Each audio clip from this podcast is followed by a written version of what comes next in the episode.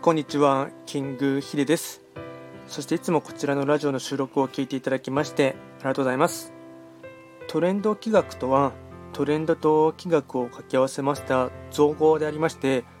主には旧世企画とトレンド、流行、社会情勢なんかを交えながら毎月定期的にですね、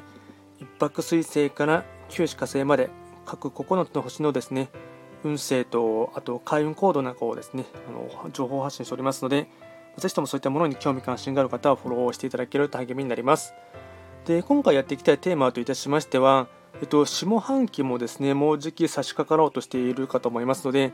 2021年のですね、まあ、年間を通したですね運勢のですね一泊水星をからですねまた順番に9つやっていきたいと思いますがまずは今回に関しましては、一泊水星に絞ってですね、後半加速するためにということで、年間の運勢とですね、あとはいい木の流れに乗るためのですね、ポイントなんかを簡単に紹介していきたいかなと思います。で、まずですね、2021年の一泊水星の方のですね、まあ、年番を、まあ、年間の番を見ていきますと、今年はですね、南に開座しているんですね。もともと南っていうのはですね、あの旧歯科星の本石地でありますので、なので、まあ、法医学の作用といたしましては、南とか、あとは旧歯科生というですね、法医学の作用が色濃く出てくる1年間になりまして、まあ、これを総じてですね、まあ、一つのテーマといたしましては、飛躍の1年、殻を破ってより高みを目指すっていうのがですね、まあ、大枠のテーマとなりまして、でここでですね、まあ、飛躍するためのポイントをですね、えっと、3つにですね、絞ってやっていきたいかと思いますが、でこれ一つですと自問自答して考えてほしいかなと思いますので、まあ、一泊水星の方ですね、まあ、少し考えていただければなと思います。まず1つ目ですね、情熱的にやれているか、無気力無感動が一番の敵。で2つ目がですね、新しいことを勉強しているか、新しいことを勉強しているか。3つ目ですね、過去の自分、経験や考え方にしがみついていないか。このですね3つをですねすごいですね、えっとまあ、自問自答してほしいと思うんですね。あとはプラスしてですね年間のキーワードですね、えっと、合計4つお伝えしたいかと思いますが、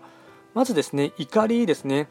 もうこれはですね他人に対して不満を抱いたりですね怒るのではなくてですねまあ、不甲斐ない自分とかですねあとは実力の足りない自分自身に対して、まあ、怒ってですね、まあ、奮起奮闘するっていうのが大切になりますので、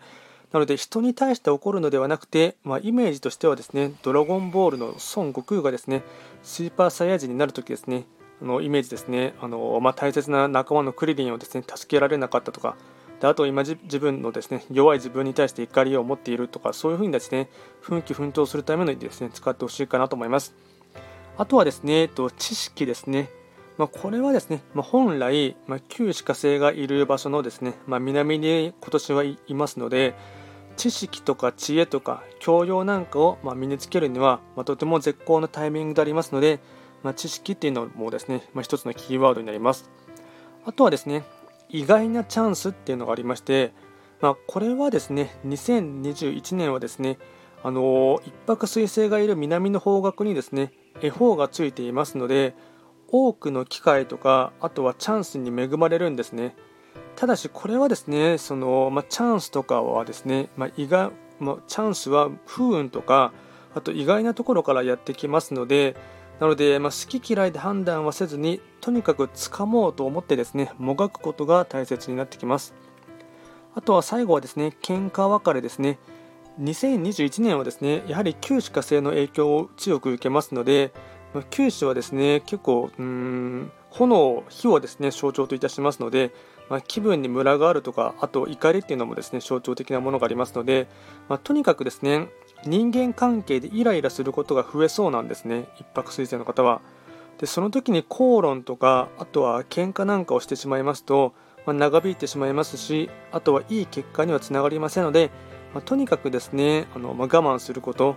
で喧嘩別れはですね良くないっていうのをですね言っていますので、まあ、あのこのタイミングではですね、ま結婚されている方でしたら離婚とかあと転職なんかも、まあ、あまりお勧めできませんので、まあ、少しですね考慮していただければなと思います。まあ、今回はですね、えっと、すごいざっくりとしてですね、えっとまあ、一泊水星の方のですね年間のま運勢とあと大枠のテーマをですね簡単にお伝えをさせていただきました。こちらのラジオでは随時ですね、えっと、質問などを受付しておりますので何かありましたら送っていただければなと思います。